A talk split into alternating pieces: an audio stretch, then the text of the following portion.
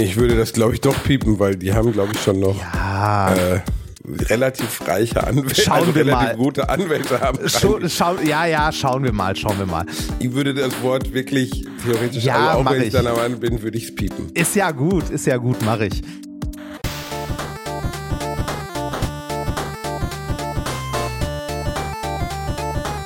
Ich lache niemals unter meinem Niveau. Ladies and Gentlemen, wir begrüßen Sie zurück zu einer neuen und diesmal gesunden Folge von Alliteration am Arsch. Bielendorfer ist wieder bei 100% Capacity.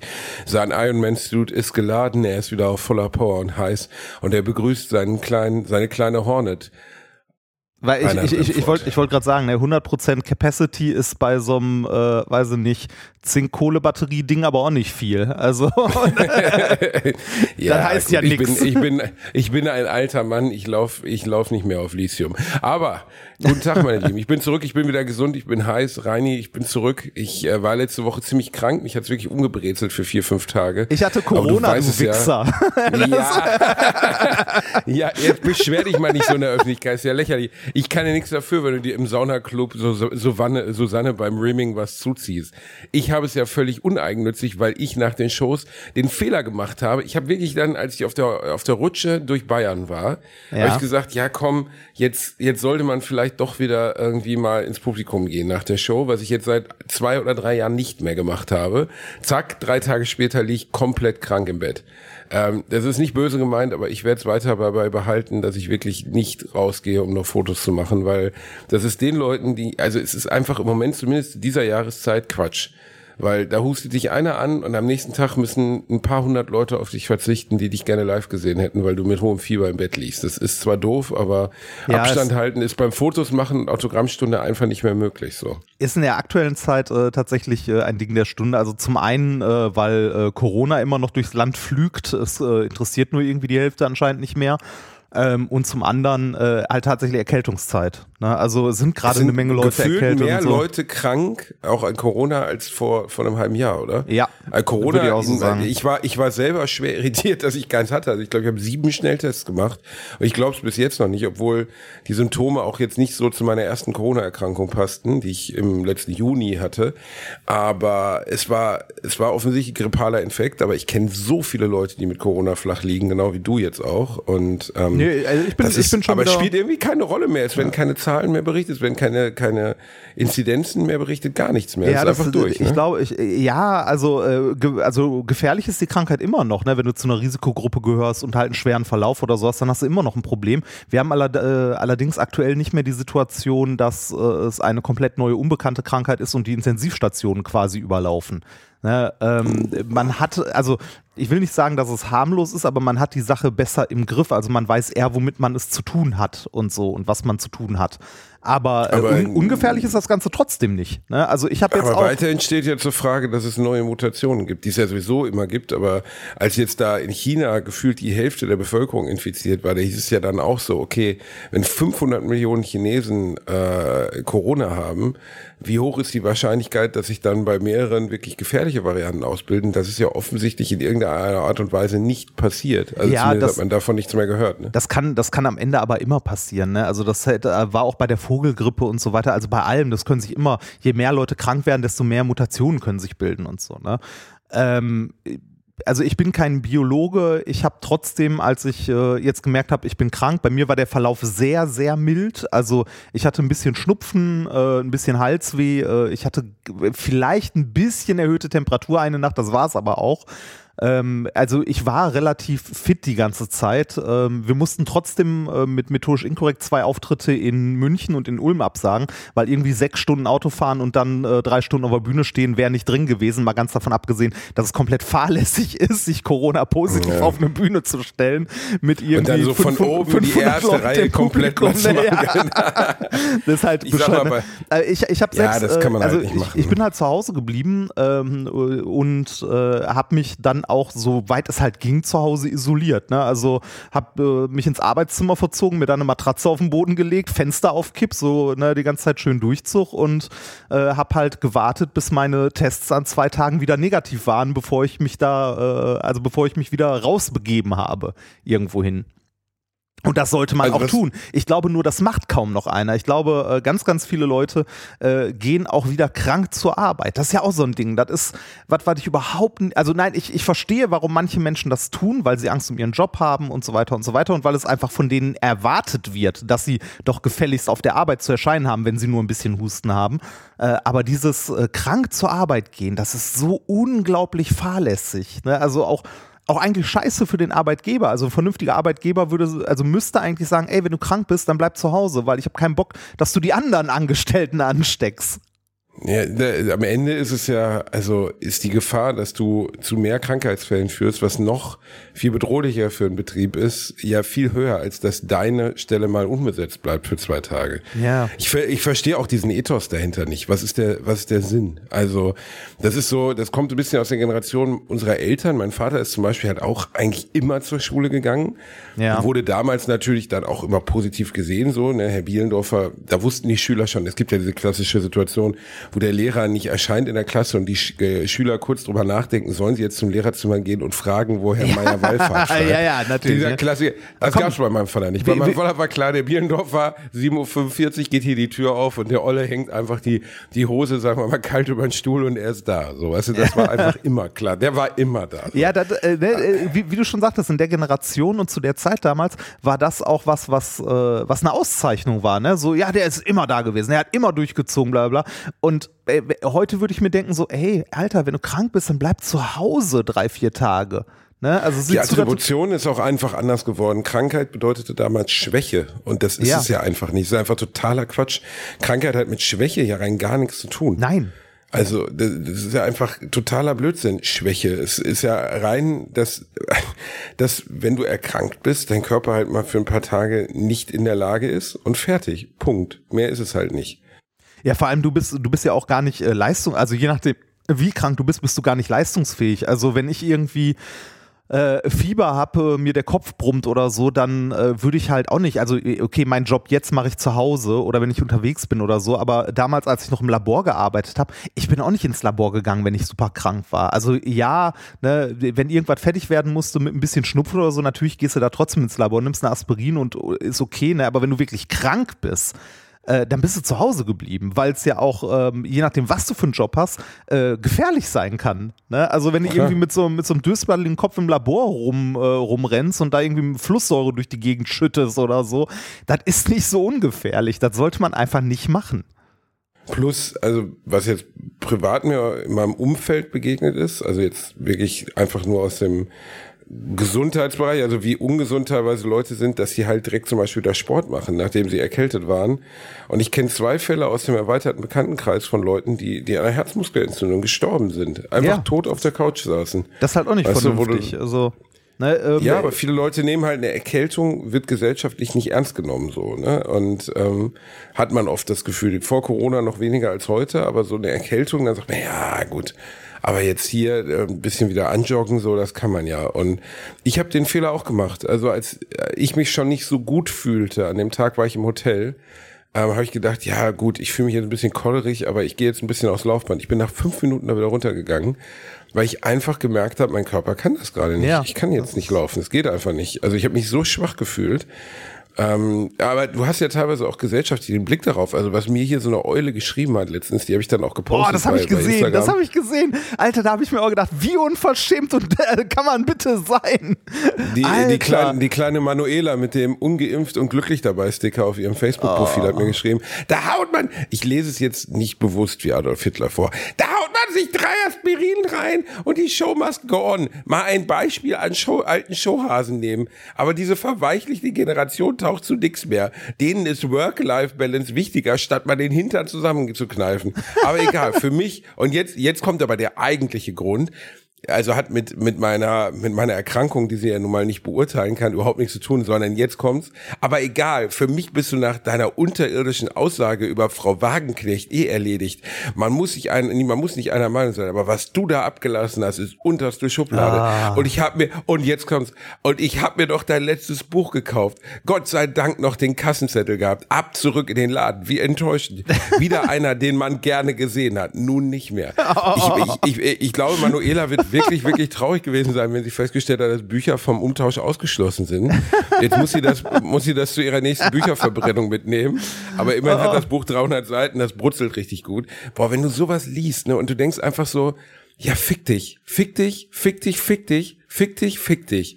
Ich will solche Menschen wie dich nicht bespaßen. Ich will solche Menschen wie dich nicht in meiner Show haben. Ich will so, mit solchen Menschen wie dir im Zweifelsfall noch nicht mal in einem Raum sein. Also wer so ein Weltbild hat, jetzt mal fernab von der Wagenknecht-Nummer, auch dieses den Arsch zusammenkneifen und diese Generation mit Work-Life-Balance, das schreit einfach alles so nach reaktionärer Kackfotze, Ja, das- Entschuldigung. äh, also- Wo also du wirklich ich- so denkst, oh, ist es wirklich unerträglich. Also du, du hörst es und denkst so, ist das fürchterlich? Was ist mit dieser Frau? Was hat die für ein Problem? Ey, also Menschen, die glauben, äh, irgendwie äh, bis zum Umfallen arbeiten wäre äh, erstrebenswert und normal und äh, ne, dass, äh, dass das halt toll ist, äh, die haben irgendwie den Schuss nicht gehört. Ne? Also es gibt eine Menge Leute, die arbeiten tatsächlich sehr, sehr viel und müssen das, weil irgendwie ihr Job so beschissen bezahlt ist oder sie, was weiß ich, Kinder zu versorgen haben, nicht über die Runden kommen, irgendwann im Leben mal eine falsche Entscheidung getroffen haben und irgendwie ne, aus der Scheiße wieder rauskommen müssen, finde ich vollkommen okay. Aber das von jedem zu erwarten, zu sagen, so hier, äh, ich arbeite auch, dann hast du das auch zu tun. Ne? Also äh, ich gehe krank zur Arbeit, dann hast du das gefälligst auch zu tun, finde ich einfach nur assi. Also, und mal ganz ehrlich, wenn, äh, wenn irgendjemand immer noch nicht verstanden hat, dass, äh, ich finde das Wort bescheuert, aber dass Work-Life-Balance wichtiger ist als Work, ähm, äh, der tut mir leid. Ja gut, aber ich meine, bei der Frau kann man ja davon ausgehen, da ging es ja jetzt gar nicht um das eigentliche nein, Thema. Nein, natürlich nicht. Natürlich nicht. Da ging es einfach nur darum, den Unmut kundzutun und zu sagen, dass du scheiße bist. Und dass ich nicht ihrer politischen Meinung bin. Ja. So. Und das ist dann halt einfach, wo du denkst, oh Gott, ey. Aber einfach so, so eine schreckliche Geisteshaltung, was für eine schreckliche Person. Einfach, wo man denkt, so mit dieser Frau möchte ich einfach gar nichts zu tun haben. Ja. Weißt du, also so jemand möchte ich Oh. einfach nichts zu tun haben. Oh, ich habe, äh, ich habe letztens äh, eine Viertelstunde äh, seit langer, langer, langer Zeit mal wieder ähm, in einem Hotel auf dem Hotelbett gelegen und äh, durch den Fernseher gesappt und äh, habe eine Viertelstunde lang Servus TV geguckt. Und ich habe es eine Viertelstunde lang geguckt, weil es wie ein Unfall war. Ich konnte nicht umschalten, ich konnte nicht wegsehen. Äh, Ich bin ehrlich, ich glaube, ich habe noch nie Servus TV Ke- gesehen. ke- Was aber- passiert aber bei du- aber- Servus? ist es so wie Sonnenklar TV? Nein, nein, nein, nein, nein. Äh, also Servus TV, ähm, äh, sagt dir das gar nichts oder? Wenig? Ist das das von dem Hornauer? Nee, ne? Äh, warte mal, äh, wie hieß der nochmal? Nee, nicht Hornauer, der ist ähm, äh, der, der, der, der, ah, der Red Bull-Mensch. Ähm, der der Red Bull äh, gegründet hat quasi, der sich mit den Ah, Zuckerlimits ah, dumm verdient dem, hat. Ja, ja, von dem, ah, wie heißt Der, nochmal? der leicht äh, rechts, Diederich, ange, äh, rechts angehauchte. Rechtspopulist. Mat Matteschwitz. Matuschek. Matu, Ma, Matu, Matusch- Matuschek, oder? oder Oder? Wie auch immer, ist egal, er ist tot. Ähm, Nee, wir sollten, ihn, wir sollten ihn trotzdem benennen. Wir sollten ihn benennen. ja, Ähm, einfach, ne? warte mal. Äh, Matu, ich Die, glaube. die, die Yellow Press hat gerade berichtet, dass sein, nennen wir es mal nicht komplett mittelloser Sohn, äh, der vermutlich ein paar Euro von ihm bekommen hat, in so einem, ja, in einem Säckchen nach dem Tode, ähm, äh, jetzt mit Viktoria Swarovski verbandelt ist. Oh. Auch einer Frau, die wir, wir haben auch immer hinter den Kulissen bei Let's Dance für Victoria gesammelt. Auch der geht es finanziell eher schlecht. Ja. Und es ist schön, gleich und gleichgesetzt, ich gern einkommenstechnisch, aber ich kann nichts Negatives sagen, eine wahnsinnig bezaubernde Frau. Also nur das Beste von meiner Seite aus. Dietrich Matteschitz hieß, äh, heißt er oder hieß er. Siehst du, ich habe ich hab Mathe-Shits gesagt. Matteschitz. Letztes Jahr es gibt ja so gestorben. eine seltsame, es gibt ja so eine seltsame ähm, Sage darum, ähm, wie der da drauf gekommen wäre irgendwie auf diese, auf die Nummer, ne? Also dass er das irgendwo ja, in Asien oder so entdeckt hätte, Ja, die, die ja, ja. Rezeptur oder so. ja, äh, in Asien, äh, ich weiß nicht, ähm, wa- warst du mal in Asien irgendwo unterwegs? Also so Thailand oder so? Ich war noch nie in Asien.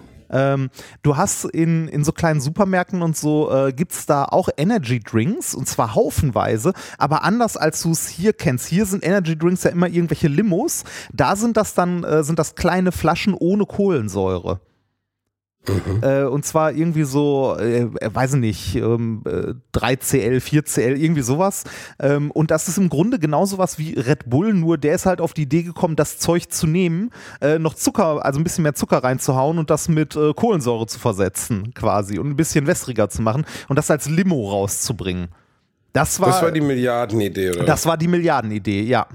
Im Grunde ja. Aber gibt es denn da keine, also er muss es ja auch irgendwie nachgebastelt haben, oder? Äh, inwiefern meinst du nachgebastelt? Der muss ja irgendwie äh, also der, der, an die Rezeptur hat, gekommen sein, um das Ja, der hat das thailändische Original genommen und das halt leicht abgewandelt. So ein bisschen. Und das war's. Ist, meinst du, ist das so? Ja, das ist so. Das ist so. Der hat in, äh, in Thailand, äh, ich glaube tatsächlich sogar in Thailand, äh, bei einer Geschäftsreise oder so, hat der halt äh, so ein Energy Drink ähm, halt probiert. Warte mal, irgendwo hatte ich sogar gesehen, wie da Krating Deng, Krating Deng, äh, zu Deutsch roter Stier, ähm, hat den quasi. Also sogar der Name ist, sogar der Name ist geklaut. Genau, äh, nein, geklaut nicht. Der hat, äh, der hat dafür wohl Lizenzrechte gekauft in Thailand und hat das Zeug dann quasi nachge, nachgekocht und äh, daraus halt das gemacht, was wir heute als Red Bull kennen. Und äh, Wie das dann, ungesund ist diese Scheiße denn jetzt wirklich? Also super, jetzt äh, wirklich äh, ganz einfach, sehr ungesund. Da ist halt äh, reichlich Koffein drin. Ähm, Koffein in großen Mengen ist halt nicht gesund. Also das gilt jetzt nicht nur für Red Bull, das gilt für alle Energy, äh, Energy Drinks, Rockstar, Monster, sonst was und Unmengen Zucker. Das ist halt, ne, also es ist im Grunde eine, eine Cola mit extra Koffein. Ja gut, äh, das mal dahingestellt. Okay, das würde ich als ungesund. Aber ist es jetzt wirklich so krebserregend, wie es schmeckt? Nein, nein, nein, nein, nein, nein, nein, das nicht, das nicht. Das ist äh, also Red Bull. Das äh, Red Bull ist ja auch die Frage, als das rauskam, das war irgendwann 90er, späte 90er, Anfang 2000er, mhm. irgendwie sowas. Ähm, das hatte ja so ein, ähm, ich weiß gar nicht, in unserer Jugend so ein äh, Nimbus, kann man sagen. Ich, war, dur äh, ich, durfte das nicht trinken. Das war, war bei mir war das so das verbotene Getränk. Das ja, war so, ja, Cola ja, gab es ja auch nur in ganz kleinen Dosen, ganz selten, aber äh, Red Bull war außer Frage. Also das durfte man nicht trinken. Das habe ich, glaube ich, auch das erste Mal 12, 13 oder so probiert, weil und lecker fand ich es dann auch nicht nee, wirklich. Es schmeckt wie irgendwie, was weiß ich, äh, so eine Gummibärchen hat man ja, damit immer Gummibärchen. Äh, eine Gummibärchenorgie mit einem Selbstmordattentäter. Ähm, es ist, äh, äh, also es schmeckt widerlich. Also ich, also beziehungsweise, äh, nein, widerlich ist zu hart. Äh, wenn man Bock drauf hat, kann man es mal trinken, aber ich, also es ist in Deutschland ja auch eher so eine Randerscheinung. Ne? In, wenn ich meine liebe Frau in Österreich mal besuchen war, habe ich festgestellt, in Österreich, also der kommt ja aus Österreich und Red Bull kommt aus Österreich. Ähm, da ist das so ein Standardgetränk also kriegst in jedem Supermarkt in etlichen Sorten, äh, kostet da auch nicht so viel wie in Deutschland und ähm, wird von den ich Leuten. Ich habe ja letztens diese, diese Story gepostet, wo es um Red Bull an der Tankstelle ging. Ja, ja, ich erinnere und mich, ich erinnere mich. Aber Tank ist ja eh immer teuer, ne? 2, das Ding hat mittlerweile 2,7 Millionen Abrufe. Also was wirklich mit Abstand ja. mein meistgesehenes Video bei Instagram ist was ich bedauerlich finde, weil es war ehrlich gesagt einfach nur so ein ganz normaler Alltagsrand, wo du so denkst, ich fand es ja, wirklich äh, unmöglich. Es ist, ist, also so, ist so, ein, so, ein, ganz klein bisschen wie, äh, wie, wie die Videos, ja. so gehst in den Supermarkt, die Paprika kostet 3 Mark 10. es war wirklich in dem Moment völlig in die Tüte gesprochen. Ich kam halt aus diesem Laden und dachte so, Alter, soll ich jetzt wirklich 6,99 dafür bezahlen? Und ich habe Red Bull nur als Beispiel dafür, also für die, die es nicht gesehen haben, ich habe halt gesagt, ey, hier kostet gerade eine Raststätte, wir sind zurückgefahren von einem Tourtermin, Red Bull 6,99 Euro. Das war aber nur ein Beispiel für etwas besonders überteuertes, weil alles hochgesetzt ja, worden war an dieser Raststätte. Also da kostet so, ne, ein Magnum 5 Euro. Du zahlst ja, du zahlst auch für irgendwie einen, äh, für so einen kalten nee, nee, nee, Kaffee zahlst nein, aber nein, auch 4 Euro. Nein, nein, nein, nein, nein, nein, nein, nein. Das ist eben nicht immer so. Also natürlich ist es immer so, dass die Tankstelle viel teurer ist, richtig. Oder die Raststätte. Aber an dieser Raststätte waren die Preise nochmal um über 40 Prozent erhöht zu allen anderen Raststätten. Das war's ja. Da kostete eine fucking Dose Red Bull 6,99 Euro. Da kostete so ein beschissener Riesenhappen, was so das lächerlichste Pisseis ist, weil es diese Fürst-Pückler-Schnitte, die ich Hallo, ganz gerne fresse. Hallo, beleidigst du bitte nicht die, die äh, äh, also bitte. Das ist ein großartiges Geschmackserlebnis in drei ein Akten. Große, in drei Akten. Okay, du kleiner Schokoschlecker. ich wollte damit nur sagen, dass dieses Billo-Eis, was wirklich in der Packung 20 Cent kostet, wenn du jetzt im Supermarkt schießt, oder was ein Euro kostet, wenn du es in einem normalen äh, Handel kaufst, äh, 3,59 Euro kostet. Da kostete ein Überraschungsei, Reinhard, ein fucking Überraschungsei, drei Euro. Ja. Also an dieser speziellen Raststätte, und ich habe dann auch die Verkäuferin bewusst angesprochen, ich habe gesagt, entschuldigen Sie, aber bin ich hier durch ein Wurmloch gefahren, in der Schweiz gelandet? Was ist denn hier los? Also warum, ja, das ist letztens so entschieden worden, also unsere Preise wurden angepasst, aber wenn Sie mich fragen, ja, ist eine Unverschämtheit. Weil die haben halt einfach alle, alle Preise. Ja, gut, die arbeitet ja auch nur da, die gute Freundin, ja. kann auch nichts dafür. Die verdient in der Stunde wahrscheinlich so viel, um sich einen Red Bull leisten zu können.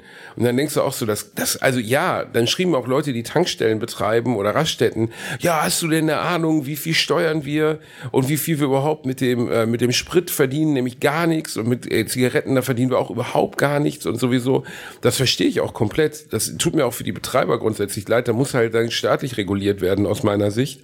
Also da muss der Staat halt hingehen, aber es muss ja am Ende noch mal immer sowas, eine Frage geben wie, wo fängt Wucher an? Und es ja. gibt ja Gesetze gegen Wucher. Also du darfst ja halt einfach nicht für ein, ein Brot 5000 Euro nehmen, so. Werbung. Basti hat sie, mich will keine. Was suchen wir? Richtig, die private Krankenversicherung. Die private Krankenversicherung ist eine von vielen Versicherungen, die man managen muss. Und da muss man irgendwie ja den Überblick behalten. Mit Clark hast du all deine Versicherungen im Überblick und kannst sie von überall aus digital managen. Als dein Versicherungsmakler überprüft Clark regelmäßig, ob du alle Versicherungen hast, die du brauchst und zeigt dir, wo du Geld sparen kannst oder wo du noch mehr Leistungen rausholen kannst. Dafür durchforsten die Versicherungsexpertinnen von Clark tausende Tarife, um genau den zu finden, der am besten zu dir und deinem Lifestyle passt. Damit Clark als dein Versicherungsmakler auftreten kann, das heißt zum Beispiel Verträge für dich kündigen und neue abschließen, erteilst du Clark ein Maklermandat. Das heißt aber gleichzeitig, dass dieses Mandat von deinem, deiner alten Maklerin an Clark übergeht. Das ist nichts, was Clark sich ausgedacht hat, sondern ganz normale Praxis in der Versicherungsbranche. Du kannst deine Vollmacht zum Maklermandat aber natürlich jederzeit kostenfrei widerrufen. Wenn du dir die kostenlose Clark-App runterlädst und zwei bestehende Versicherungen hochlädst, erhältst du mit dem Gutscheincode AAA54 also AAA54, alles groß geschrieben. Außerdem bis zu 30 Euro Shoppingguthaben für Brands wie Apple, Ikea und so weiter. Die Teilnahmebedingungen und alle weiteren Infos findet ihr wie immer in den Show Notes. Werbung Ende. Ja, ja. Das, ja, also, äh, ist eine gute Frage, wo fängt da Wucher an? Aber äh, das habe ich mich bei Raststätten schon immer gefragt. Ne, weil, also, da, da kannst du es halt nehmen und wir leben am Ende in einer kapitalistischen Gesellschaft. Ne? Wenn du das nehmen kannst, wenn Leute bereit sind, dazu zahlen, dann kannst du den Preis auch nehmen. Ja, kannst, aber äh, ja, und dann schreiben mir Leute, oh ja, warum nimmst du das dann? Ich habe keinen Red Bull dort gekauft. Ich habe mir dann halt so ein Eis gekauft, weil ich war drei Uhr nachts, ich hatte Hunger. Ähm, ich war vom Tourtermin gekommen und ich konnte mir die 3,59 dann noch aus den Rippen schneiden. Aber ich habe es verärgert gekauft. Und ja, der pädagogische Effekt wäre natürlich gewesen zu sagen, nee, da bin ich nicht bereit zu bezahlen. Äh, ja. Passt mal wieder eure Preise an, weil das ist lächerlich. Damit haben die Leute ja recht. Ja, und so. Aber die Preisspirale ist ja insgesamt was, wo im Moment sich viele Menschen dran stoßen und wo ich auch sage, das mit den Gurken ist mir, ich weiß nicht, wer der letzte Mal eine Schlangengurke gekauft hat, muss ich echt zugeben. Aber ähm, auch in diesem Bereich, also Paprika ist zum Beispiel was, wo ich nicht so ganz verstehe, weil die waren immer teuer. Ja. Ähm, aber ich finde jetzt bei so, bei so, so einem Waste-Gemüse wie, wie äh, grüne, grüne Schlangengurke, weißt du, was du wirklich bei Pennymarkt früher für 29 Cent hinterhergeworfen bekommen hast, dafür jetzt irgendwie den zehnfachen Preis zu bezahlen, das ist halt auch schon krass, ne? Ja, das also bei, bei ganz vielen Sachen, gerade so bei äh, Obst, Gemüse und so, kommt es halt auch immer drauf an, ob gerade Saison ist oder nicht, ne? Also wenn sich jemand hier im Winter darüber beschwert, dass eine Schale Erdbeeren 6 Euro kostet, ne, da musst du auch sagen, so, hm, denk mal drüber nach, warum. Ähm, äh, ich habe aber von, also ja, wir hatten eine Preissteigerung, definitiv im letzten Jahr. Ich muss aber ganz ehrlich sagen, ich habe das nicht so wirklich gemerkt. Ähm, nicht, weil ich scheiße reich bin, sondern weil ich also sehr, sehr viel äh, zwischen Deutschland und Österreich hin und her gefahren bin und mal irgendwie eine Woche bei meiner Frau war, dann wieder irgendwie äh, in, äh, in Ludwigshafen im Ruhrgebiet und so. Und äh, in Österreich ist das Preisniveau ein gutes Stück höher gewesen, gerade bei Lebensmitteln. Also äh, ich weiß noch, als ich das erste Mal in Österreich dann einkaufen war, habe ich irgendwie für einen Liter Milch 1,50 bezahlt. Und dachte mir so, okay, okay, ja, krass. Und, ich will ja äh, nichts sagen, aber ein Liter Milch kostet in Deutschland doch auch 1,50. ja, Also, mittlerweile, aber nicht vor einem Jahr. Oder vor etwas mehr als Ach so, einem Jahr. Ne? Und äh, deshalb, äh, genau das ist halt der Punkt. Deshalb hab, muss ich sagen, habe ich das nicht so sehr realisiert, weil ich halt eh immer hin und her gefahren bin und es immer teuer war, egal wo ich einkaufen war. Ähm, aber äh, nochmal zurück zum eigentlichen, äh, hier äh, zu dem Philanthrop, unzweifelhafter Aufrichtigkeit, Verteidiger der Freiheit, Verständiger der Völker und moralisches Vorbild für uns alle. Der gute Herr Matteschitz ähm, hat, Reini, ich würde das, glaube ich, doch piepen, weil die haben, glaube ich, schon noch. meinst du? Äh, ja, ich glaube schon. Ich glaube, dass die Angehörigen von denen relativ, relativ reiche Schauen wir also mal. relativ gute Anwälte Scho haben. schau, ja, ja, schauen wir mal, schauen wir mal. Ähm, Ich würde das Wort wirklich Ja, theoretisch, mach also auch ich. wenn ich dann am Mann bin, würde ich es piepen. Ist ja gut, ist ja gut, mache ich. Ähm, äh, auf jeden Fall äh, hatte der gute Herr äh, aus seinem Limonaden-Imperium ja auch einen Fernsehsender gemacht und das ist Servus TV. Also Red Bull Media, ähm, äh, neben diesen ganzen Extremsportarten, womit die halt massiv Werbung für ihre Zucker, also ne, für ihren Energy Drink gemacht haben, ähm, äh, hat er auch diesen Fernsehsender gegründet, wo äh, er zunehmend seine äh, rechtspopulistischen, leicht, ich würde mal sagen, so ganz sacht verschwörungstheoretischen Ansichten äh, verbreitet hat. Und äh, unter anderem äh, in der Sendung, die ich dort gesehen habe, als ich ähm, äh, das mal gesehen, also als ich Servus TV äh, durch Zufall beim Durchseppen gesehen habe, und zwar Der Wegscheider. Äh, Das ist äh, ein Talkformat. Der Wegscheider. Der Wegscheider, ja, das ist ein Talkformat vom aktuellen äh, Programmchef, beziehungsweise aktuell ist gut, der ist glaube ich schon länger, äh, Ferdinand Wegscheider, wo er äh, einen Kommentar zur aktuellen politischen Lage und so ab, äh, ablässt. Und ich habe das gesehen und dachte mir nur so, Alter, ernsthaft? Also äh, komplett unironisch, ne, in einem äh, Fer also in einem öffentlich empfangbaren Fernsehen, nicht irgendein Telegram-Kanal oder so, sondern ein Fernsehsender, äh, wird gesprochen von den Systemmedien in Deutschland, äh, der Corona-Sekte, ähm, äh, von, äh, vom Staatsfunk und der Gleichschaltung und so. Und du sitzt da nur und denkst, also äh, dir klappt die Kinnlade runter und du denkst nur so, krass. Das ist einfach nur krass. Das könnte eins zu eins äh, irgendwie von den Querdenkern gemacht sein, das äh, TV-Programm. So in die Impfung getrieben war auch noch ein Satz, der gefallen ist. in die, Impf in die Impfung getrieben. er war wirklich, wirklich Ähm, hart. Ja, das ist, ah, das ist, ich, man ist ja immer wieder, also ich kann jetzt über den Wegscheider persönlich jetzt nicht urteilen, weil ich ihn nicht kenne, aber man ist ja immer wieder auch als bei diesem Manuela-Text und so, den, den die Frau mir da geschrieben hat, man ist einfach erstaunt, wie scheiße die Leute sind. Ja. Also wie viele Leute es auf der Welt gibt, die einfach unironisch scheiße sind und auch ohne, dass man das jetzt irgendwie, also man muss doch morgens irgendwie in den Spiegel gucken und denken, bin ich vielleicht doch ein Arschloch?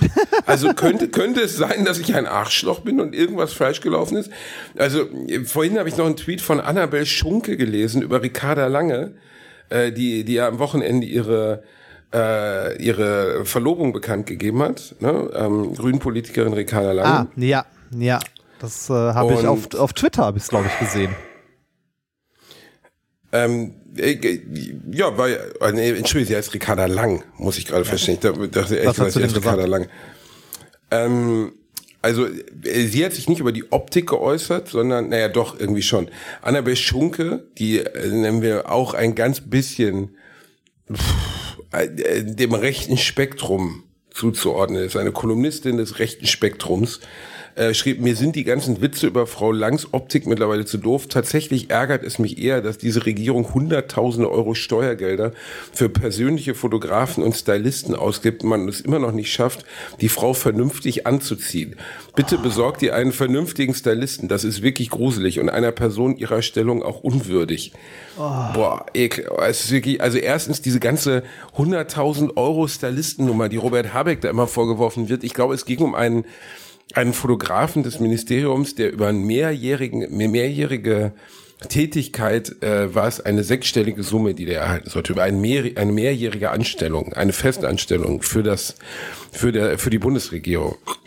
Da wichsen sich die Rechten jetzt alle einen drauf runter, als wäre das irgendwie, als hätte man Karl Lagerfeld ausgegraben und gesagt, wir geben ihm jetzt 20 Millionen, damit er äh, Olaf Scholz Platte richtig schön fotografieren kann.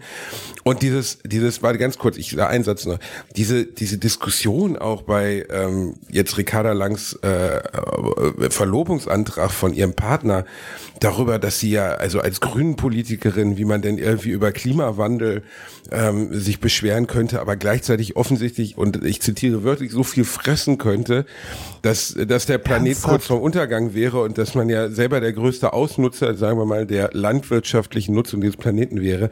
Was stimmt mit euch nicht mehr? Also ich finde den Begriff Bodyshaming ja von, von Grund auf immer so ein bisschen albern, aber in dem Fall, mich geht einfach die Körperform einer Politikerin, wer auch immer das ist, oder eines jeden Menschen einfach einen Scheißdreck an. Also erstens kann es auch immer ein medizinisches Thema sein. Zweitens geht es mich einen Scheiß an, wie viel jemand isst oder nicht isst, wie ja, er vor aussieht. Allem, das, das hat doch, vor allem hat doch das nichts damit zu tun, was die äh, Person eventuell äh, politisch leistet oder für Meinungen vertritt oder ähnliches. Also es ist doch vollkommen egal, wie die Person aussieht. Also oder was die, ja. was die Person in ihrer privaten Freizeit tut. Also ich finde, äh, ich finde auch, jemand kann äh, kann irgendwie ein politisches Amt bekleiden ohne Probleme und äh, sich dann irgendwie äh, abends in seiner Freizeit, äh, äh was weiß ich, mit Nutella einreimen und den Hintern versohlen lassen. Ist doch vollkommen egal.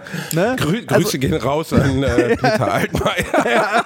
Nee, aber mal ganz ehrlich, ist doch vollkommen egal. Ist doch seine Privatsache. Nein, bevor jetzt, das war nur ein Scherz. So, ja, so, richtig, ist seine Privatsache. Es geht nämlich die Körperform insgesamt von, äh, von, von, von Politikern einfach einen Scheißdreck an. Und das hat auch mit ihrer politischen Leistung überhaupt nichts zu tun. Plus, dass ich, dass ich das, also dass dann auch noch Frauen die selber, also Annabel Schunke ist jetzt eher so ein, ich, ich denke, man kann das sagen, eine, ja, mir fällt jetzt nicht der richtige Begriff ein, ein Modepüppchen, ne, also mit, mit so, High Heels und man findet im, im Netz Bilder von ihren Dessous und so. Ja, aber auch, auch da denkst, ja, ist doch egal. Lass nein, doch, auch das ne? will ich nicht. Nein, das will ich ja gar nicht bewerten. Aber wie jemand sich dann hinstellen kann und dann jemand anderem einen Stil Stylisten empfehlen kann in einer solchen Großkotzigkeit, also was stimmt denn nicht mit denen? Also was, was ist das, was, wie kommt man auf die Idee, sich so anmaßend zu äußern über jemand anderen? Also wenn wir das hier im Rahmen des Podcasts tun, ist es ja eigentlich immer ironisiert, aber ich würde mir doch nie anmaßen, jetzt mich über die über die äh, Verlobung von Ricarda Lang oder über ihren Stil zu, zu mokieren. Das geht mich einfach überhaupt nichts an. Also ich bin froh, wenn sie gute Politik macht und ich ärgere mich, wenn sie schlechte Politik macht. Punkt. Ich, ich wollte gerade sagen, gibt es, gibt es irgendwas, was unwichtiger ist als, äh, als die Optik von irgendjemandem, also von einem Politiker oder so? Also gibt es irgendwas Unwichtigeres, äh, über das man sich äh, echauffieren kann oder aufregen kann?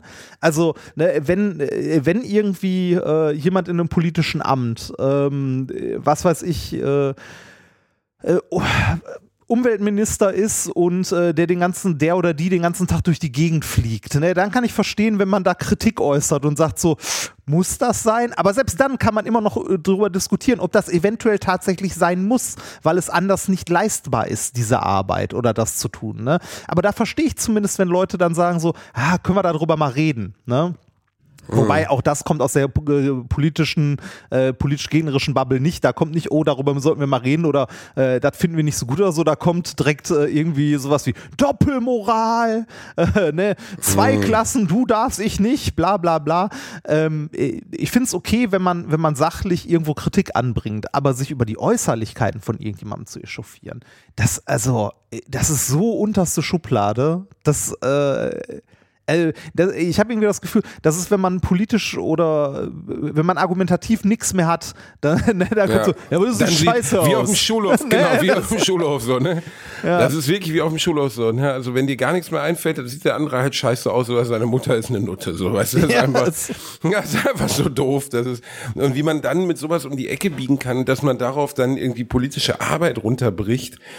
Und ähm, ich, oh, ich finde das ich finde das also, ganz, ganz gruselig, muss ich sagen. Na, natürlich. Und ich finde dieses, wir haben beide, glaube ich, erlebt, wie es war, wegen seines Körpers beschimpft zu werden. Bei mir triggert das auch immer noch was, so, weil ich war genau wie du ein dickes Kind und erinnere mich an meine Schulzeit und dass das dann fortgesetzt wird als Erwachsene in den öffentlichen Medien Und dann sagt man irgendwie auch noch, ja gut, als Politiker muss ich damit auseinandersetzen, kritisiert zu werden. Ich glaube, Ricarda Lang kann sich damit auseinandersetzen, kritisiert zu werden, aber nicht, weil sie übergewichtig ist. Es ist ja. einfach, es geht mich einfach nichts an. Also das ist, ich verstehe es nicht. Also ich find's, ich find's dann auch in Frage zu stellen irgendwie, dann schreiben da irgendwie Leute drunter, er sieht aus wie ein Beischlaferbeter oder so, weil ihr Partner was? wäre dann irgendwie zu dünn. Ja, und denkst du, weil ihr Partner irgendwie dünn wäre und man äh, gönnt denen ihre Liebe nicht. Also was mit euch seelenlosen Stück Scheiße passt eigentlich nicht mehr. Also ich meine, das geht doch einfach kein was an. Und zweitens gönne ich einfach jedem, selbst, also selbst den Rechten gönne ich, dass sie in jemanden verliebt sind. Das ist doch schön. Also ja. wenn die jemanden finden, der sie liebt, das äh, ist nicht leicht, ja. wenn man ein rechtes Arschloch ist. ja. Ja, das, also ich, ähm, wie gesagt, ich find's, äh, ich find's immer ätzend oder ich find's dumm, äh, wenn, äh, wenn halt äh, nicht in der Sache diskutiert wird, sondern wenn, wenn so andere Sachen vorgeschoben werden, ne? wie du siehst scheiße aus, du machst was weiß ich nicht was, ne? Äh, auch sehr, sehr gerne aus dem rechten Lager kommt ja, ähm, ja, wenn man sich die Bundesregierung mal anguckt, die haben ja alle nichts gelernt, die haben Studium abgebrochen oder sonst was. Und hier in unserer Partei ist der Herr Professor Doktor irgendwas, der Professor Doktor irgendwas, bla bla bla. Lass es dir dir von jemandem mhm. sagen, der den Scheiß selber durchgemacht hat, das heißt überhaupt nichts. Nur weil du einen Doktortitel ja. in irgendwas hast, heißt das nicht, dass du von also dass du von irgendwas anderem, außer in dem, wo du den Doktor vielleicht gemacht hast, Ahnung hast. Ne?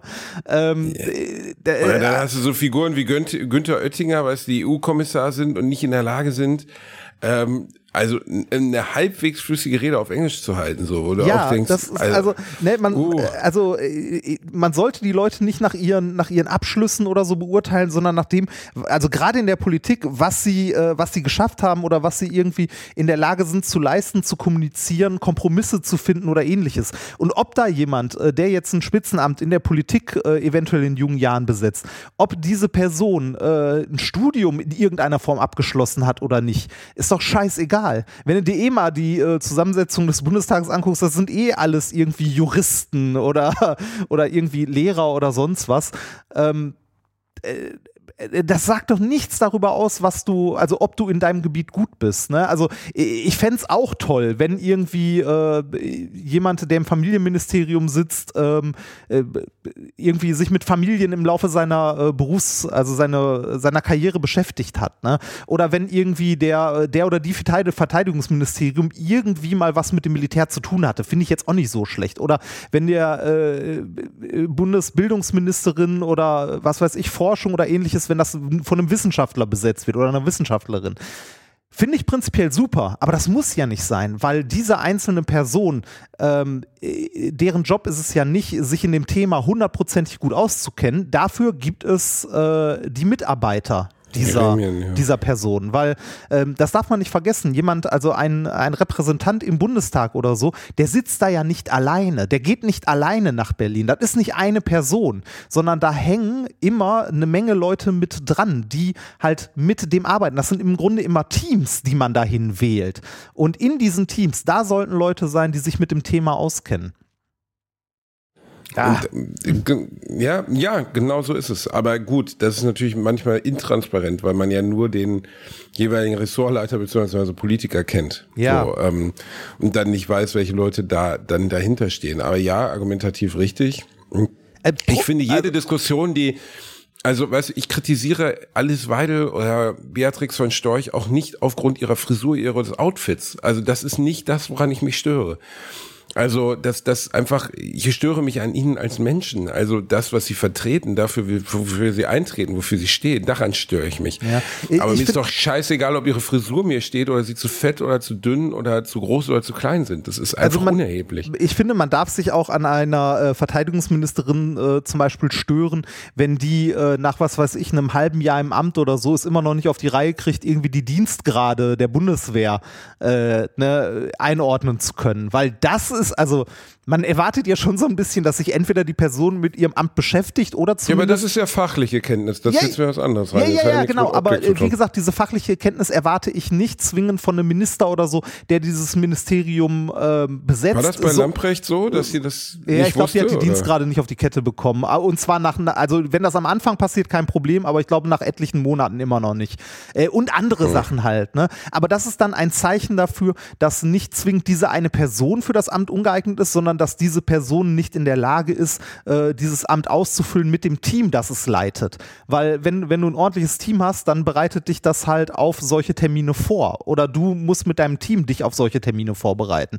Das ist ja, das ist so ein bisschen, je weiter du in der Hierarchie nach oben steigst, desto mehr ähm, Organisation hast du ja zu leisten, als wirklich fachlich etwas zu tun. Das ist ja, ähm, also zumindest, ich kenne das aus der Forschung an den Universitäten und so, ähm, du wirst einen Professor nur ganz, ganz selten mal im Labor sehen dass der im Labor wirklich etwas tut, weil das nicht mehr sein Job ist, sondern sein Job ist es, ähm, äh, seine Postdocs beziehungsweise die Doktoranden, die er betreut, ähm, halt zu, äh, zu also beraten in Anführungszeichen oder zu organisieren und die Forschung, die diese Leute dann im Labor machen, heißt, die zu leiten. Ganz ehrlich, was heißt eigentlich Postdoc? Was heißt das? Habe ich mich äh, schon oft gefragt. Was heißt ja. Äh, Postdoc, ähm, das ist ein wissenschaftlicher Angestellter, der seine Promotion abgeschlossen hat. Also wenn ich jetzt an der Uni arbeiten würde, wäre äh, ich ein Postdoc. Weil, also Post ist ja nach und Postdoc ist ja, dann ja, nach gut. dem Doktor. Achso, Genau. also, ach so, also nach der, nach der, Nach der Promotion. ähm, wenn du deine Promotion, nach der Promotion angeschlossen weiter an der Universität bleibst, Genau. aber nicht Wenn, wenn du in der Lehre arbeitest, sondern als wissenschaftlicher Mitarbeiter. Ja, aber da arbeitest du im Zweifelsfall ja auch in der Lehre. So, ja, gut, okay. Äh, genau. Aber ähm, genau, ein Wissenschaftler, der nach seiner Promotion äh, weiter an der Uni arbeitet, den bezeichnet man als Postdoc. Und das ist eigentlich, ähm, äh, wenn du eine wissenschaftliche Karriere einschlagen möchtest, dann ähm, machst du ja deine Promotion, arbeitest weiter an der Uni, um dann irgendwann mal eine Professur anzustreben. Bis dahin musst du dann irgendwann noch eine Habilitationsschrift verfasst haben, bla bla bla. Ähm, äh, ist gerade ein sehr aktuelles Thema. Ich weiß nicht, ob du das mitbekommen hast. Es gibt nämlich einen Vorschlag für die Änderung des Wissenschaftszeitvertragsgesetzes oder wie das Monster auch mal heißt. Ich, ich habe mitbekommen, dass, ähm, äh, dass, also sie meinten, dass, dass die, äh, ähm, ich habe ich hab nur mitbekommen, dass sich da ein großer Unmut drüber redet. Ja, äh, und zwar vollkommen zu Recht. Ähm, aktuell ist das so, ähm, das wurde, ich weiß gar nicht mehr, wann das eingeführt wurde, auch 90er, Anfang 2000, auf jeden Fall dieses Wissenschaftszeitvertragsgesetz, bla bla, äh, besagt aktuell, dass du vor deiner Promotion sechs Jahre lang befristet angestellt werden kannst und nach deiner Promotion, also als Postdoc, auch sechs Jahre, bevor du entfristet werden musst. Das ist eine Sonderrolle, also die Universitäten haben damit eine Ausnahmegenehmigung, kann man sagen, außerhalb des, äh, des normalen Arbeitsrechts sozusagen, weil kein normaler, Ange also kein normaler Arbeitgeber kann dich sechs Jahre befristet anstellen. Das geht nicht. Du musst irgendwann entfristet werden und zwar deutlich früher als sechs Jahre. In der Wissenschaft argumentiert man aber, dass das eine Qualifikationsphase ist, und zwar sechs Jahre bis zum Abschluss der Promotion, weil Promotionen dauern zwischen drei und fünf Jahren, je nachdem, in welchem Fachbereich du bist. Medizin mal ausgeklammert.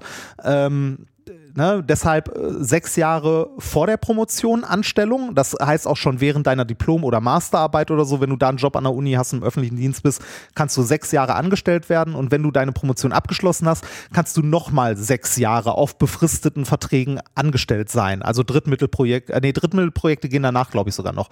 Aber du kannst sechs Jahre lang auf jeden Fall befristet angestellt sein. Nach diesen sechs Jahren müsstest du einen unbefristeten Vertrag bekommen. Dafür gibt es aber nicht genug Stellen und deshalb fliegst du raus wenn du nicht äh, es schaffst, eine Professur irgendwie zu bekommen. Es ist halt mit relativ viel Risiko äh, behaftet, wenn du dich als Wissenschaftler dazu entscheidest, einen wissenschaftlichen Karriereweg einschlagen zu wollen. Weil, äh, wenn du dein Diplom gemacht hast oder dein Master heutzutage, dann bist du äh, vielleicht so Anfang 30. Ne? So nach der Schule Mhm. ähm, irgendwie fünf Jahre Studium, je nachdem, was du studierst, vielleicht auch nur vier Jahre. Äh, dann nochmal drei bis fünf Jahre Promotion. Äh, Da bist du so, äh, also äh, wenn du mit deiner Promotion anfängst, bist du so Ende 20 oder Mitte 20, Ende 20, Anfang 30. Dann machst du deine Promotion fünf Jahre und dann entscheidest du dich, du möchtest in der Wissenschaft bleiben und strebst eine Professur oder eine Dauerstelle an, irgendwie sowas, bleibst nochmal sechs Jahre und dann merkst du plötzlich, hm, da ist keine Stelle, da ist kein Geld, ich äh, und ne, du wirst nicht weiter angestellt. Dann bist du äh, hochqualifiziert mit einer Promotion, sechs Jahren Erfahrung in einer Arbeitsgruppe in der Forschung an der Uni oder so. Das heißt, du bist irgendwie Ende 30 ja, mit null Berufserfahrung, aber relativ teuer. Das ist ja super. Werbung. Der eine oder andere von euch kennt das vielleicht. Man ist irgendwo im Sauerland unterwegs, man kämpft sich durchs Unterholz, durch das Dickicht des Waldes. Plötzlich hört man rechts ein Knacken und was sieht man? Ein Waschbär, der einem einen sehr guten Mobilfunkvertrag anbietet. Simon von Simon Mobile. SimOn Mobile bietet den perfekten Mobilfunkvertrag mit viel Datenvolumen zum günstigen Preis. Wer jetzt einen Vertrag bei SimOn Mobile abschließt, bekommt zunächst einmal 100 GB Datenvolumen für die ersten 12 Monate geschenkt. Einfach so. Ansonsten gibt es bei SimOn Mobile 12, 17 oder 27 GB Datenvolumen ab 8,99 Euro im Monat, die monatlich flexibel gewechselt werden können. Eure weiteren Vorteile: AllNet Flat und Wi-Fi Calling, Top D-Netz-Qualität inklusive kostenlosen 5G. Und das Ganze ist natürlich monatlich kündbar. Für alle Neuen, wer jetzt auf simonmobile.de oder in der App mit dem Code AMARSCH2, alles groß geschrieben, am Arsch und dann eine 2 abschließt, bekommt die ersten 12 Monate monatlich 2 GB on top. Aber Achtung, das Angebot gilt nur bis zum 13.05.2024. Alle weiteren Infos findet ihr auf simon.link slash alliteration am A und in unseren Shownotes. Werbung Ende. Ja, das ist äh, richtig beschissen. Also es ist ein sehr großes Risiko, sich darauf einzulassen, da eventuell die wissenschaftliche Karriere anzustreben, weil es gibt natürlich viel, viel weniger feste Dauerstellen in der Wissenschaft, als es ähm, als es Leute gibt, die dort gerne eigentlich dauerhaft arbeiten würden. Also es ist ein riesiges Risiko, vor allem weil du da ja auch genau in eine Zeit, also in einen Lebensabschnitt, sag ich mal, fällst, wo du vielleicht als Familie auch drüber nachdenkst äh, oder als, als Paar drüber nachdenkst, eine Familie zu gründen und so. Und das ohne jegliche Planbarkeit ist halt schon scheiße. Ne? Also diese befristeten Verträge mal ganz beiseite, aber zu wissen, sechs Jahre nach der Promotion ist im Zweifelsfall Ende, äh, weil da halt nichts mehr ist, ist halt Kacke. Und da hat sich jetzt, äh, hat sich die Politik die, den genialen Schachzug zu überlegt, ähm, den Leuten zu helfen, indem sie früher Klarheit schaffen und diese Postdoc-Phase auf drei Jahre verkürzen. Okay und äh, zu sagen, dass du nur noch drei Jahre nach dem Postdoc befristet angestellt werden kannst. Das hat, am, das hat äh, zur Folge eigentlich nur, ähm, dass du noch mehr Druck hast bei den Leuten, weil die innerhalb dieser drei Jahre äh, halt irgendwie sich qualifizieren müssen oder irgendwie deutlich machen müssen, dass sie halt gut genug sind, um eine Professur anzustreben. Also Ne? Und im Zweifelsfall sind die Leute dann einfach nach drei Jahren weg. Und das wird zur Folge haben, dass nach der Promotion äh, noch weniger Leute äh, halt in der, in, in der Wissenschaft arbeiten wollen oder das Risiko eingehen, weil es halt ein äh, risikoreiches, äh, eine risikoreiche Entscheidung ist, wenn du das machen Aber willst. wer ist denn auf diese bescheuerte Idee gekommen? ich habe keine Ahnung. Das, es ist aktuell auch nur ein Gesetzesvorschlag, soweit ich das mitbekommen habe. Äh, ja, aber, aber muss ja, der, wem würde das denn nutzen, dieser Gesetzesvorschlag? Die Universitäten oder? Nee, die Universitäten finden das auch nicht so geil. Also äh, es ist halt für alle eigentlich scheiße. Äh, die Idee ist, ähm, die Leute äh, in die, also quasi in die Wirtschaft zu spülen auch. Ne? Also, dass mehr Leute dann sich dafür auch entscheiden, direkt in die Wirtschaft zu gehen, statt an der Uni in der Forschung zu bleiben. Forschung ist halt teuer. Ne? Also äh, Forschung ist was, was man sich leisten wollen muss als, ähm, als Staat quasi. Also äh, das sind ja, also diese Stellen sind ja im öffentlichen Dienst angesiedelt, das heißt, sie werden aus Steuergeldern bezahlt und ähm, der Etat wird immer weiter zusammengestrichen. Ne? Also ist die Frage, ob man sich das leisten kann oder will. Ähm, also ich finde es eher problematisch, ähm, den Forschungsstandort Deutschland so immer weiter zusammenzustreichen. Hm, Weil, klingt, äh, klingt, nach keiner guten Idee. Nee, ich meine, klingt tatsächlich immer für Progression. Also bekannt, klingt ne? tatsächlich nach keiner guten Idee. Vor allem äh, führt das zu einem, äh, ein schöner Begriff dafür ist Brain Drain, ähm, dass die Leute halt äh, abwandern ins Ausland. Ne, und, und sagen so, okay, also, ich will wissenschaftliche Karriere unsere machen. Intelligenz verloren. Ja, genau. Also äh, ich meine, kann ich gut verstehen, dass Leute dann sagen, also Forschung ist ja eh immer, also wird immer internationaler und ist mittlerweile komplett international, äh, dass du dann halt sagst so, ja, okay, scheiß drauf, dann äh, bevor ich hier in so prekären Verhältnissen angestellt bin und arbeiten muss, äh, gucke ich mich mal nach einer Promotionsstelle in den Niederlanden um. Oder sonst wo auf der Welt. Weil, Nachvollziehbar. Äh, ja, weil es halt äh, deutlich bessere Voraussetzungen gibt. Also das ist im Ausland deutlich besser gelöst. Da gibt es dann auch äh, Stellen, auf die du dich bewerben kannst, ähm, die dir quasi schon eine Professur in Zukunft mal garantieren oder eine ähnliche Stelle, ähm, wo du aber ähm, also ein bisschen wie, äh, fast schon wie ein Computerspiel, so Achievements erreichen musst, damit du diese Stelle am Ende auch bekommst. Wo irgendwie äh, ganz, ganz stark vereinfacht gesagt wird, du bekommst in sechs Jahren eine, eine Professur oder irgendwie einen Lehrstuhl oder sonst was, wenn du in diesen sechs Jahren folgende Bedingungen erfüllst. Irgendwie mindestens so und so viele Veröffentlichungen im Jahr, äh, eine Habilitationsschrift dann und dann, also so, so Milestones, die du erfüllen musst. Und wenn du die erfüllst, dann bekommst du am Ende auf jeden Fall diese Dauerstelle. Wenn du sie nicht erfüllst, bist du halt raus. Aber dann hast du es zumindest, dann hast du zumindest einen Plan und du hast äh, Perspektive und kannst planen und nicht mach sechs Jahre lang äh, halt, reißt, reißt dir den Arsch auf und am Ende weißt du nicht, ob es halt äh, funktioniert oder nicht. Und das Problem daran ist, man könnte jetzt sagen, so, ja, aber die Leute, die genug leisten, ne, äh, ist halt Überleben des Stärkeren, der Beste bekommt am Ende die Professur. Das ist leider nicht Gott. der Fall.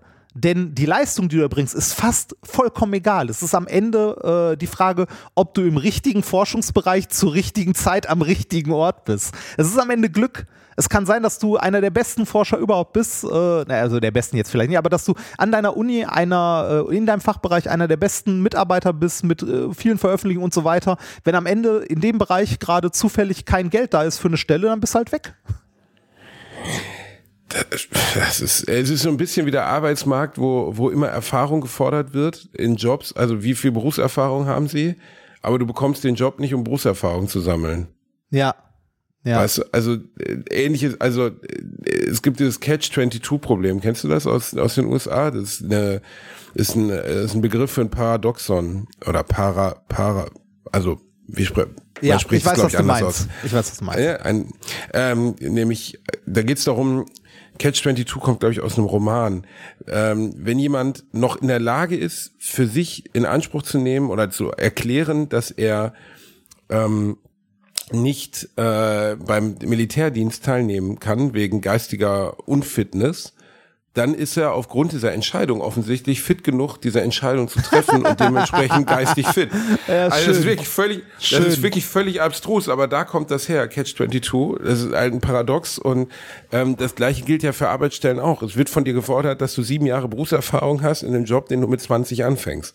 Ja, da, da gibt's da gibt's ein paar äh, ein paar sehr sehr schöne witzige Stellenanzeigen. Äh, Gerade in der IT äh, ist das wohl ein paar Mal vorgekommen, dass irgendwie in äh, einer gewissen Programmiersprache mindestens zehn Jahre Erfahrung gefordert waren, aber die Programmiersprache gibt's erst seit acht.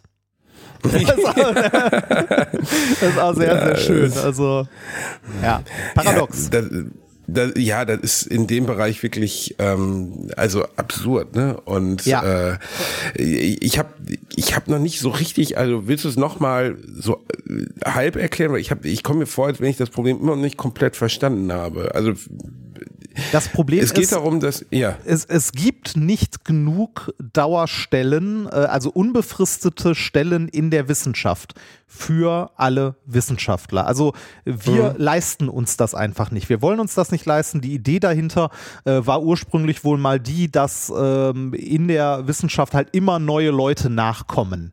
Ne, also, dass man eine gewisse Fluktuation hat in der Forschung, dass immer frische Leute dazukommen, frische Ideen, ein bisschen was abwandert in die Wirtschaft und so. Äh, und äh, deshalb diese Befristungen. Also deshalb ähm, halt diese prekären Arbeitsverhältnisse für Wissenschaftler. Ähm, das Problem äh, ist am Ende halt, dass zu wenig Geld da ist und deshalb ähm, die Leute halt nach die, also nach dieser Zeit rausgeschmissen werden. Also du, äh, das ist, das ist so, als ob du, nehmen wir mal an, du bist. Wirklich gar keine Lebenssicherheit als Wissenschaftler. Nee, ne? also ke ja keine, keine, keine Planungssicherheit. Das ist, ähm, das ist so ein bisschen so wie bei den äh, nicht verbeamteten Lehrern, die halt angestellt sind.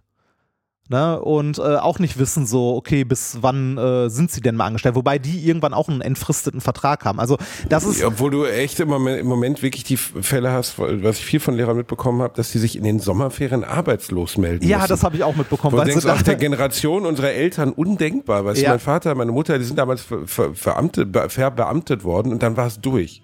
Ja. So, und jetzt müssen sich irgendwie Lehrer, die wirklich sowieso schon ein beschissenes Behalt bekommen, also die, die Arbeitsumstände sind ja andere als vor vielen Jahren. Ja, das Beschissene ist, Ähm, äh, es ist so ein harter Unterschied, ob du verbeamteter Lehrer bist oder nicht verbeamtet. Das, also du machst die gleiche Arbeit, du hast die gleichen Pflichten und die gleiche Scheiße, aber du bekommst deutlich weniger Geld als nicht verbeamteter Lehrer. Und das liegt daran, dass du höhere Sozialabgaben hast, die du als verbeamteter Lehrer halt gar nicht hast. Sowas wie Arbeitslosenversicherung und so zahlst du als verbeamteter Lehrer ja nicht. Weil du ja Beamter Stimmt. bist, du kannst nicht arbeitslos werden. Ne? und das ist eigentlich eine katastrophale Situation. Ne? Und die Ja, ja, ist es jetzt aber- länger aber schon da- die Verbeamtung abzuschaffen für Lehrer. Aber, Also aber so, da, ja. da diese, also die, diese Situation äh, bei Lehrern, die haben wir ja schon ganz, ganz lange. Also, dass, äh, ne, ähm, dass du da diese zwei Klassen im Grunde hast. Ähm, aber äh, ja, ich versuche gerade ein Beispiel zu finden. Also äh, ein Beispiel, wo es genauso ist wie in der Wissenschaft, wird man, glaube ich, nur sehr, sehr schwer finden, weil äh, durch das Wissenschaftszeitvertragsgesetz da ähm, die, äh, also die Beschäftigungsverhältnisse von Wissenschaftlern tatsächlich eine absolute Sonderrolle einnehmen. Das, äh, also äh, ich hatte zum Beispiel während meiner Promotion, die ging fünf Jahre grob, hatte ich neun Arbeitsverträge. Weil immer mal wieder, hier war ein bisschen Geld da, da war ein bisschen Geld da. Das ist heute nicht mehr so. Das wurde zumindest schon mal grob geändert. Äh, wenn du heute eine Stelle annimmst, dann muss die mindestens irgendwie drei Jahre oder so durchfinanziert sein für eine Promotion. Weil Minimum drei Jahre, äh, weil du Minimum drei Jahre für eine Promotion brauchst. Äh, wobei da auch wieder je nach Fachgebiet anders. Aber äh, diese, äh, also in der Wissenschaft zu arbeiten ist äh, sehr, sehr schön. Es macht sehr, sehr viel Spaß, ähm, aber es ist kein, äh, also es ist ein schwieriger Job, wenn du, sagen wir mal, ähm, eine Familie planen möchtest oder so.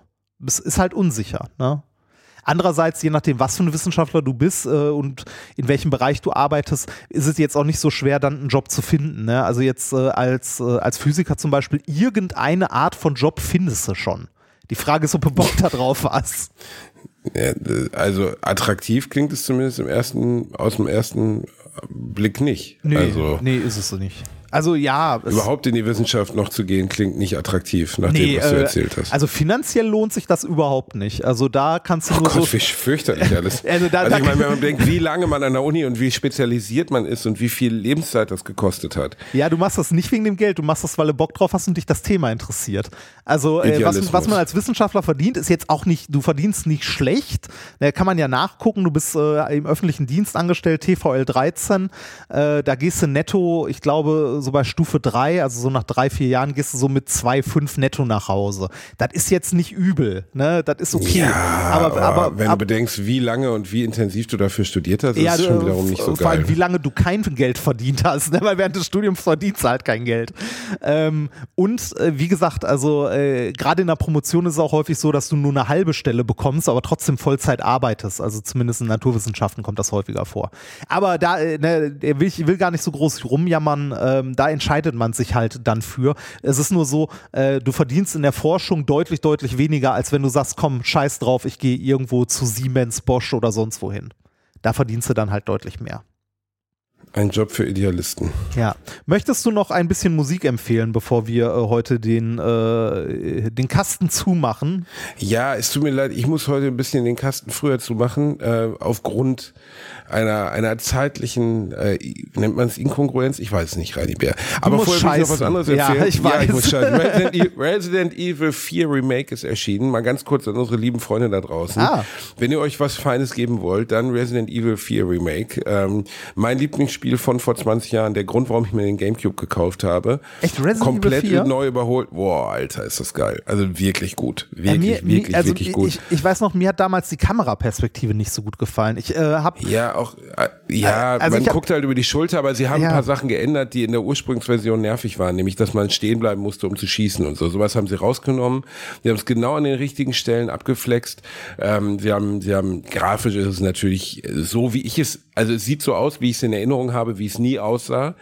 Es sah, es sah halt scheiße aus und es sieht halt einfach unfassbar crispy und geil aus und ist wirklich super. Also fette Empfehlung an alle Nerds da draußen. Äh, schmeißt euch das Remake rein. Ich bin ganz begeistert, ich bin ganz verliebt in das Spiel im Moment. Ah, ich, äh, ich hatte überlegt, ob ich spielen soll, ähm, weil ich da äh, bisher noch keine Tests zugesehen habe, ähm, weil es da wohl starke Internet Einschränkungen ist gab.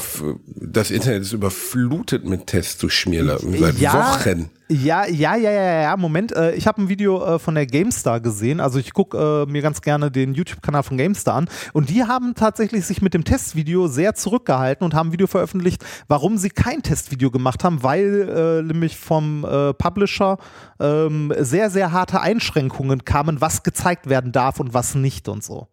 Und da haben Seltsam, sie gesagt, unter sie haben ihm am Ende haben sie ihm glaube ich 93 Prozent Ah, gegeben. okay. Also okay. ist äh, Aber ich finde es ich find's gut, dass die unter den Bedingungen gesagt haben, okay, unter den Bedingungen machen wir kein Video. Also machen ja, wir finde keinen ich Test. argumentativ auch gut. Ja, ja aber Ähm, wenn es gut ist, Musik? Äh, gerne. Down in a Hole äh, Unplugged von Alice in Chains, bitte. Habe ich letztens nochmal die Alice in Chains Unplugged gehört, die meiner Meinung nach auf Augenhöhe mit Nirvana Unplugged ist. Down in a Und Hole. äh, schade, Down in a Hole. Äh, Ja. Schade, dass Lane Staley, einer der größten Vokalisten des Grunge, sich so früh durch Heroin verabschiedet hat.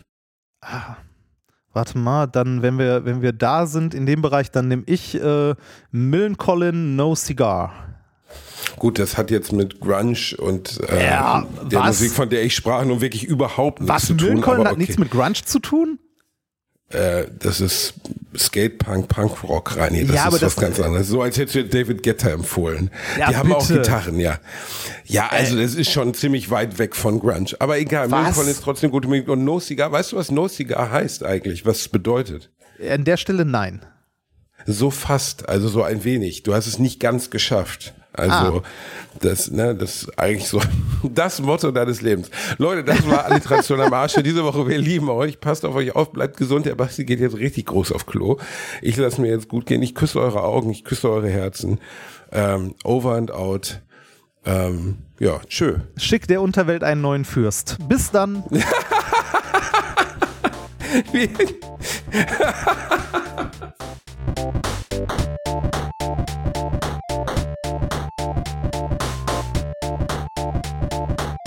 habe gelacht, aber unter meinem Niveau.